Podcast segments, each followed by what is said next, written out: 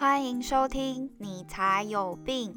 这次想跟大家聊聊武汉肺炎 （COVID-19）。那这次节目会以访谈的形式进行。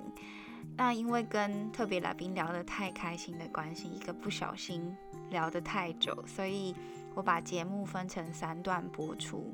今天这一集要谈到的是武汉肺炎的起源。那接下来的两集则会讨论到病毒本身的一些小知识，以及未来如何预防这样的疾病大流行。今天邀请到一个专家来 聊。我一直很想要聊的武汉肺炎、新冠肺炎，或是又就又称为 COVID-19 的这个议题。然后在这之前，我一直很焦虑，怕自己讲不好，因为我觉得这个议题好像一片大海一样，我我知道的实在太少了。然后最近我发现我有一个天赋，就是。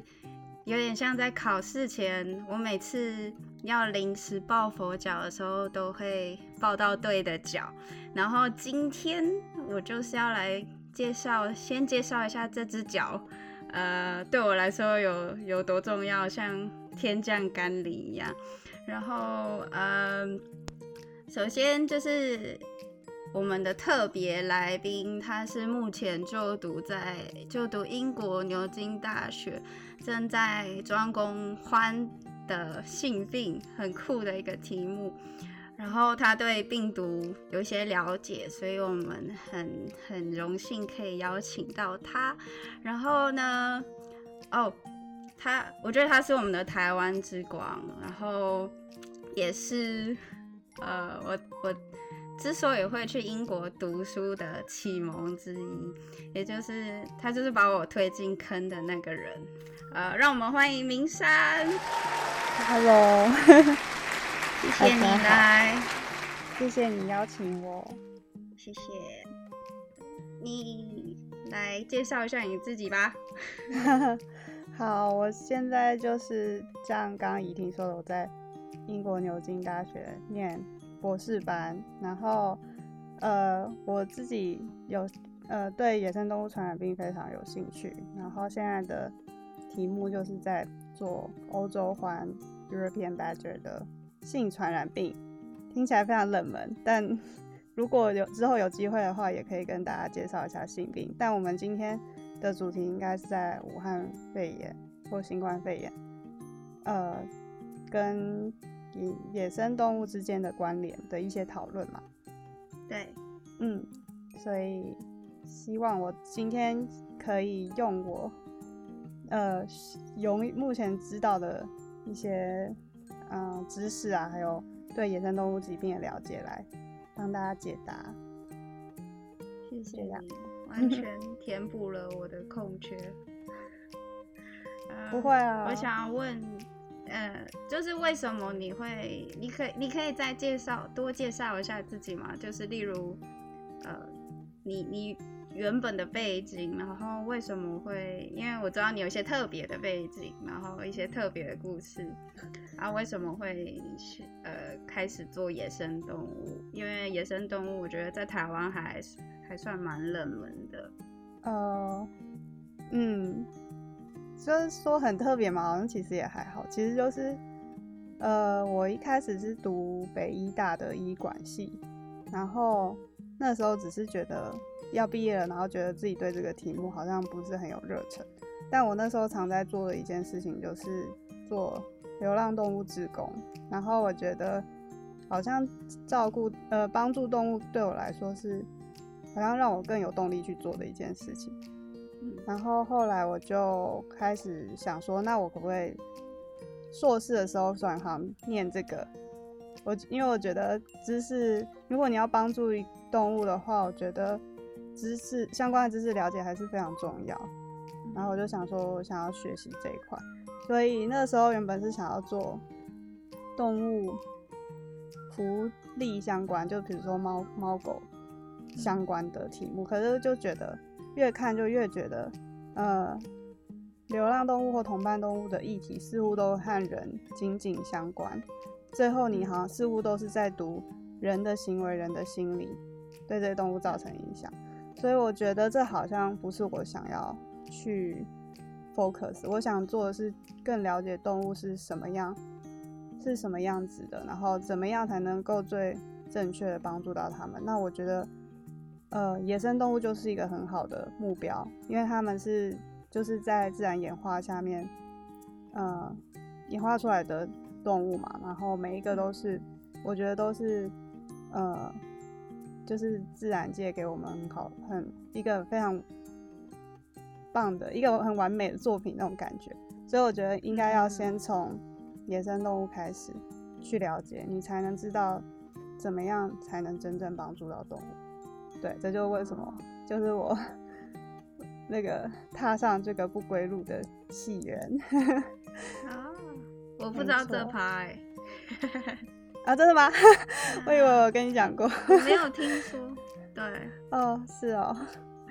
呃，可是我觉得，如果我，我觉得纯科学的野生动物，跟如果要做野生动物保育，其实有还是有点差别。因为我觉得，如果要做保育的话，还是跟人紧紧紧相关呢。对啊，所以我读到最后发现啊，还是逃不了人这一块。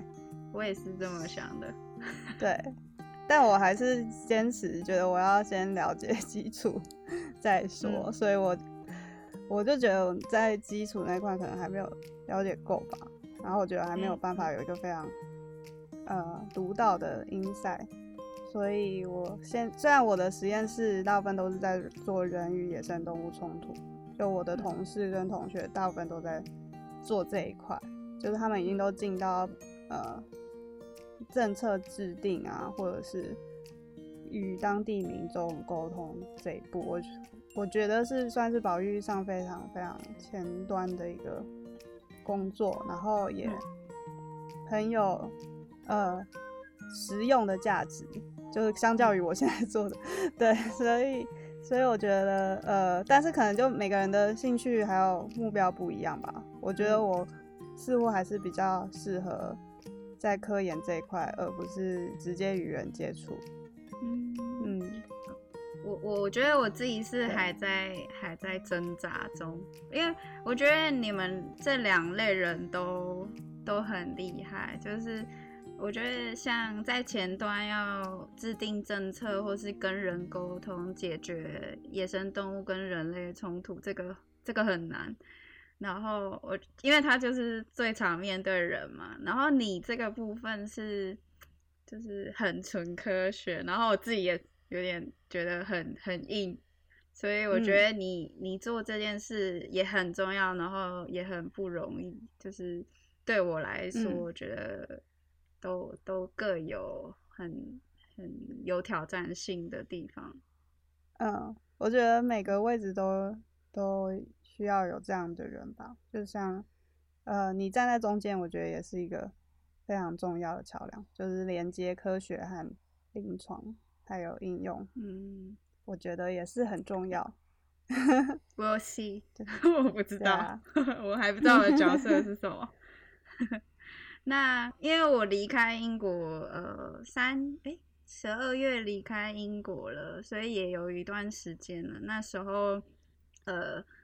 Christmas 的时候，蛮情况蛮惨的，还变到就是第四阶段嘛，在伦敦啦，就 Tier Four。那后来就 Lock Down 了，我我不知道现在的状况还好吗？就是呃十二月那时候，我大呃政府为了过圣诞节，然后开放了一个月，结果就造成 case 大爆炸，然后现在他们就紧急在。圣诞节前后开始进行部分，还有全部的封城，这样。那现在已经呃已经好转很多了，就是从呃原本一天七八万人，现在降到一万五，一天一万五左右。然后死亡人数也降到两三百人一天，听起来是很恐怖，但是 跟前阵子比起来已经好很多。对，然后现在呃，主要是医院状况似乎还没有得到舒缓吧。那那部分可能是比较头痛的部分，但因为现在 case 量减少，所以应该会会慢慢好转。然后目前听说七十岁以上的老人都已经有得到疫苗，也就是打完疫苗了。嗯，所以接下来就是会开始往下一个年龄层去打，OK，所以应该是会越来越好才对。他们目目前有预计要解封吗？目前是大家都在猜二三月就会解了，可是我个人认为现在解是蛮不明智的，所以我觉得至少要到四五月吧。嗯，就是以你个人就专业的建议，呃，我也没有做什么分析啦，我只是从 现在的状况看起来，就我们的嗯 case 还没有降到一个你解封后可以好好控制的状况。嗯，嗯，啊，我希望我七月可以去那边参加毕业典礼，你觉得有可能吗？我觉？得七月也许可以吧，可是我觉得还是不会让大家聚集。那就是不行啊。嗯，对，应该是可以正常的生活活动，但可能还是不会开放六个人以上聚集。我觉得，哦，嗯，我们我们来一起看一下英国政府有没有学乖好了，好，因为我也不知道哎、就是感觉他英国政府也是很有可能就是二三月就解封啊，依照他的过去的呃。对，但我觉得应该是不会啦，因为近最近那个首相也一直试出那种，呃，现在定 summer vacation 还太早了 的啊这种有点是警告大家说不要太早 plan 这件事情。嗯哦，那那表示他们有在学习，有啊，呃，这一年真的是够惨痛了。真的。对啊，那我们开始来呃解答，请你来帮我们解答一下，就是我们目前收集到的一些问题，好吗？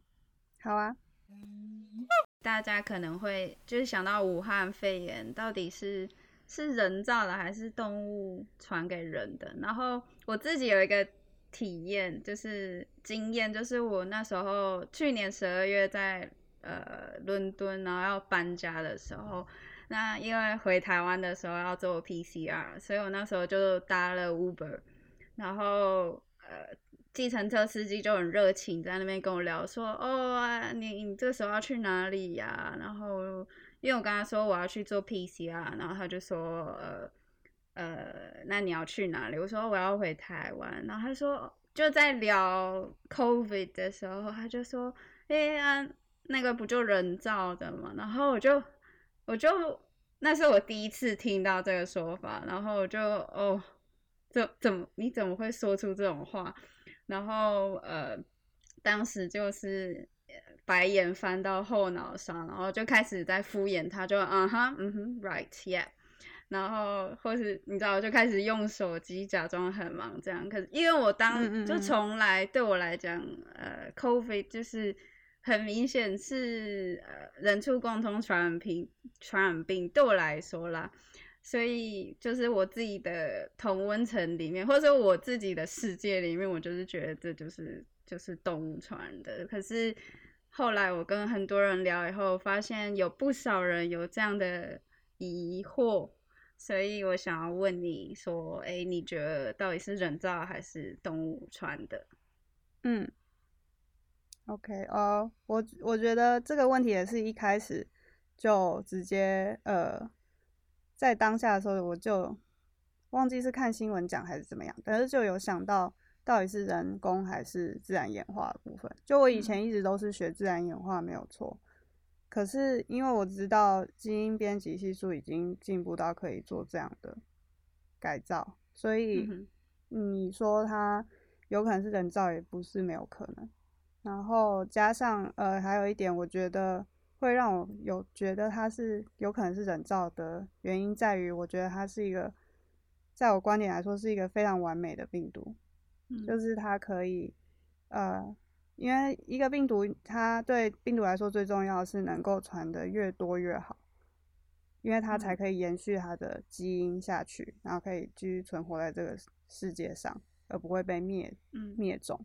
然后，所以对病毒来说，很多人觉得病毒的目的就是要杀死你，其实不是，它的目的只是想要活下去。那嗯对病毒来说，要活下去有几个关键因素，一个是传播性，然后第二个就是致病性。那通常这两嗯个东西会互相调节，最后让它达到最终目的，就是传给越多的人越好。嗯那哦呃，在致病性的部分，其实是越低致病性对于病毒的存活是最好的，因为宿主如果得了这个病毒没有什么病的话，他就会继续到处爬爬照，到处跟人讲话，然后就会把这个病传得更远。但如果今天这个致病性太高的话呢，它就会呃就会造成掉。对，直接死掉，或者是你就觉得很生病啊，我就不想出门啊。那那这样的嗯话，对病毒来说就不是一件好事啊。它就嗯它就是在你身体里面，然后吃个感冒药，然后就它就它就他们他就绝子绝孙了。所以对他来说，其实不是一个很好的策略。所以一个一个像 COVID 这种低低致病性又高传播效率的病毒，其实我觉得是一个非常完美的病毒。你想想看，人的疱疹病毒就是这样演化，呃出来的，就是它几乎不治病，但是我们几乎每个人都有，九十 percent，嗯，应该说每个人都有疱疹病毒，但是对都有，而且都有不同型，只是每一型的有的频率不一样，嗯真真的 literally 每个人都有。每个人都有，我还蛮确定这件事情，因为我自己就是读疱疹病毒，像是像是那个 EBV 是呃那个人类第四型疱疹病毒，就是一个致病率非常低，可是它传播率可以到九，应该说在整个 population 都可以到九十 percent 以上，除非你这个人是从小就没有接触传染源，对。然后通常在二十岁以前，你就会至少得到一种疱疹病毒。对，所以以所以你今天嗯把 COVID 换成疱疹病毒的话，就会发现他们策略其实非常相似，只是 COVID nineteen 它还没有演化到可以完全，呃，可以致病率那么低。OK，对呃，我、嗯我想听众可能会有一个疑问，你嗯说就是致病率低这件事，就是你刚说了两个名词，然后听嗯起来有点太学术，但是我嗯在想致病率低，大家会不会有一点 confuse？是因为啊，可是死了很多人呢、你怎么会说就是 COVID 的致病率低，类似像这样？致病应该说致病率、致病率跟致死率这两个是分开的事情。啊、就如果你看 COVID 的致死率，其实我记得是不到一不趴是，很高，对啊，不是很高，就是所以就是在整整体发嗯病的人数、对、呃里面占的比率，死亡的就死亡率没有很高，这样。对，死亡率其实不高。然后治病就是你得了之后会不会会不会呃感冒发烧啊或重病这样？那这个就哦是真的是很看看人，就是有些人是完全得了之后你根本没发现自己有得，嗯那有些人是会小感冒，然后有些人会重感冒，但最后都复原。对，所以这就是这其实就是他你有没有让你感受到你有生病这件事情，就是整个传播大流行里面的关键。因为你如果有知道自己生病，可能会就更注意自己的行为，跟嗯会不会一直跑出去啊，或者是觉得要跟大家保持距离。对啊，那这个嗯其实就是决定整个流行会不会跑出，呃，会不会扩散变大，像 COVID 1 9这样。所以简而言之，如如果他要给他一些改善空间的话，他应该要更低调一点，是吗？我觉得他已经算是一个蛮，嗯，成功的病毒了。OK，我觉得应该说，以我们的角度，它是个成功的病毒，但它以在到病毒的角度，可能没有到非常成功。对 就没有还得到第一名。对对对，可是它因为就是在只要造成其中你的 population，呃，你的人口有一定比率是无症状传染的话，那它就可以一直这样下去。OK，所以你说现在现阶段我们要完全消灭它是不太，呃，很难说了。就是如果是它能够维持这样一定程度的无症状感染，那嗯，要消灭它可能还有很长一段路要走。对，OK，那所以你会说它完美的像一个人造病毒？对，它就是很呃，感觉似乎是某，就是感觉似乎是有种目的是要减少人口嘛，但是又没有造成太多人死掉的一种。对，所以会有这样的阴谋论。一开始的时候，我觉得也是可以理解的。那但我们现在要做的事情就是，到底到底要怎么样去证明它是动物来的，还是实验室制造出来？嗯嗯。然后我有去，我一直都有在 follow 这部分，因为我一直很想知道这个题目的答案，这个问题的答案。然后。但是以目前所有的发表的 paper，还有有人去做基因序列相相关的分析，就去追溯这个病毒有没有人工改动过的痕迹，就发现就是目前都没有任何决定性证据说它这个就是人工制造出来。嗯，我有个问题，请说，就是要怎么看它有人工改改动过的痕迹？嗯，就是看它的一个病毒有分很多基因，看它有没有哪一段基因有特别，看它呃最近的近亲有没有一个明显的差异。OK，对，然后这个这个就是你不是看整条基因的整整条基因体的那个相似度，应该是要拆断去看，因为每个基因都有不一样的功能。那如果你拆断去看，有看到某一段是跟哎某一个以前出现的感染人的病毒百分之百相近，或甚至百分之九十八、九十九，那也许呃有可能是人工合成上去。但目前的 COVID-19 呃就是 coronavirus 就是这个冠状病毒，嗯都没有发现。跟人，呃，就是有这样的痕迹，然后也没有看到有任何实验室做发表过的这些人工病毒跟它有相似的地方。但是这不代表就不会发生啊，因为如果真的有人有心做这件事情，他怎么可能会让你发现？所以 这就会变得有点是一个你很难，你可能调查呃很久都没有办法找到答案，因为如果这真的是。有心人士要做的话，也不可能会让你发现，对啊，嗯。那如果是要证明它是从动物传染给人的话，应该要怎么？要要发现哪一种证据才会支持这个说法？我觉得从动物来源最其实也一样，原则就是你要找到在动物身上找到一个非常相似的基因片段。那目前的瓶颈，这就目前瓶颈就是没有找到一个是非常近似的。然后呃，大家都说蝙蝠是来源，但是这个蝙蝠我们找到这个蝙蝠身上的冠状病毒的基因，其实和人现在在大流行的病毒的基因都还是有一段差距。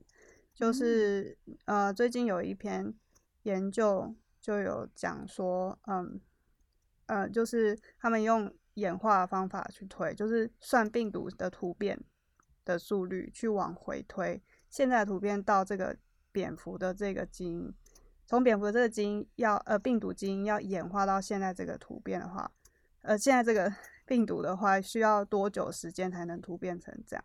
然后他们算出来结果是三十五点九年，所以是。呃，就是中间差了很长的一段时间，所以这就说明了几件事情。第一个就是这个蝙蝠它一定是传染到了某一个动物身上，在这个动物身上演化，嗯，到可可以传给人这样。我。我很喜欢，我很着迷于这个三十五点 九年这件事，因为我觉得太酷了。为什么科学家可以可以算出这个？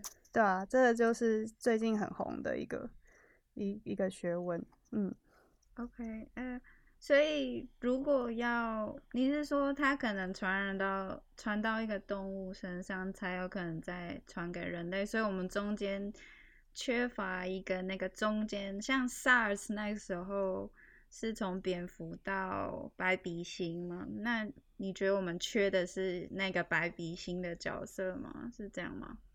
嗯，就是我觉得非常有可能是因为这样，就是中间的这个宿主不一定要跟蝙蝠很像，或是跟人很像，但是呃，这个病动物身上的病毒一定会跟现在人身上的 SARS-CoV-2 会非常相近，只是我们一直没有找到这个动物。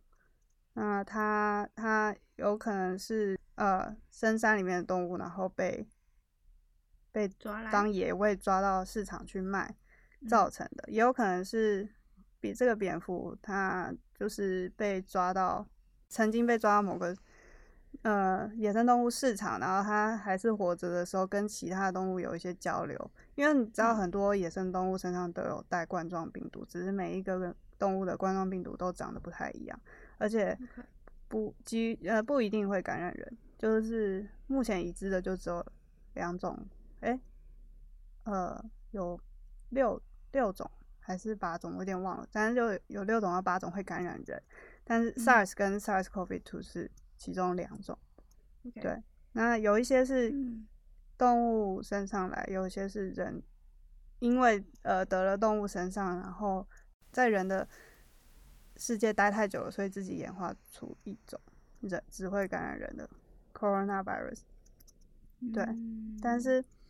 嗯，现在感觉是，就是现在的这个新的 pandemic 的这个病毒，就很明显不是从人本来就有的已知的 coronavirus 演化出来。所以，如果，嗯，因为如果有的话，我们就有资料了，就你可以直接看基因比对一比就知道了，你就会知道，你就会看到，哇，这跟它相似度百分之九十九，百分之九十九点九，那它一定是从那边来，但没有，我们。都还是有差异，可能都差到二三十帕以上。那那这样的话就不太可能，嗯，是从不太可能是人自己的 coronavirus 演化出来的。那呃，在可能，但是野生动物这部分，就是呃，说真的也很难去，也很难保证说我们现在去搜索就搜索得到。嗯，它会在什么动物身上也很一直，嗯，你说，就是那个 WHO 的，不是有派一个调查团到武汉调查病毒的起源吗？我就想说，嗯，现在调查是是有什么用啊？就是那是一年前发生的事，哎，那呃，他最近有一个研究研究家叫做 Peter Daszak，然后。我从小看他 paper paper 长大，然后呃，他就说，呃，这个病毒可能源自于冷冻肉肉品这样，然后我就我第一个觉得，哎，你现在去是能看到什么？第二个是问题，就是我我自己没有很多研究，但是我不确定冷冻肉品里面的 coronavirus 可以到底。是能有多厉害？嗯，呃，我觉得冷冻肉品，呃，其实因为 coronavirus 它是 RNA 病毒，所以它其实是对于环境非常敏感，就环境中有很多可以分解 RNA 的东西。对。所以通常病毒暴露在外面环境，可能一天左右就会失去感染力，但是在冷冻状况下是有机会。可以保存一段时间，但我也不觉得会太久。就是这个数字，我可能没有一个确切的答案。但是通常，如果我们要像现在疫苗，它就是 RNA 疫苗，它就必须要保存在负八十度环境，才能保持它的疫苗保护力。你就知道 RNA 有多脆弱。所以一般的冷冻肉品也不会冰到负八十啊，顶多负二十。对。对啊，所以呃，它是有可能的，但你可能病毒量要够大才有办法吧，我觉得。然后处理的人要要接触到够多病毒，或是他有一点生病。对对，就是他免疫力不太好状况下，我才会比较有可能。但我觉得这只是一个推测，因为虽然我也没有看到他是怎么下这个结论，但我觉得他还没有真的很科学、scientifically 的说到底什么，他只有就跟 CNN 说。哦，我们觉得可能是冷冻肉品这样。对啊，我觉得他应该只是说以目前的状况看起来，有这个是一个可能性，但它的可能性有多大，应该现在还没有证据可以指出。你会觉得他这个时候去调查这件事是有用的吗？你你觉得值得就跑这一趟，然后去？采采现在的样本嘛，因为对我来讲，我就觉得那些不该贩卖的动物，它早就杀死了或销毁了。那现在是，如果真的要找到你说的像是从野生动物来的病毒的证据的话，那这样是要怎么找？我觉得，如果你是去调查市海鲜市场残留的东西的话，应该是没有什么用，除非他们在第一时间就把它冰到负八十度。但我觉得 应该是你要去追 RNA 片段的话，不太可能，对吧？然后，但我觉得能做的事情其实还是从市场进口的地方进口。货品的地方去调查才对，因为如果它是来自于某一个野生动物，那这个族群很有可能还活在野外，然后它身上可能就会带着这个病毒。那你应该做的是去到货品来源的地方去做当地野生动物的考察，我觉得才会比较有机会。去发现动物的源头，你去当现在去市场，就像你说的，我觉得已经来不及了。如果你你调查方式是要调查病呃病毒的 RNA 片段的话，对，嗯，我我觉得它还有一个线索可以查，就是嗯，你刚刚说到从野外找，可是我觉得中国可能还有很多地方是。呃，它集中饲养野生动物，然后在里面繁殖，然后它的呃，可能饲养环境不是太理想，然后动物彼此之间可能免疫力差的话，动物呃病病菌可能会互相传染。我觉得那里感觉，如果真的要有限时间跟经费的考量的话，应该要可能标的那里，就是选那些。几个比较看起来卫生不是太好的饲养场之类，你觉得呢？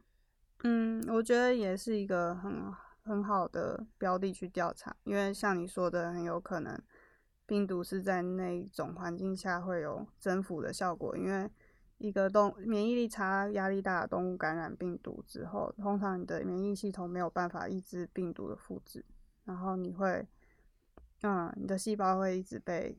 病毒侵入，然后大量复制，然后大量呃散呃排出，所以有可能会这样，就是造成呃整个传播风险，还有病毒之间交叉感染、重组突变的几率也会变高。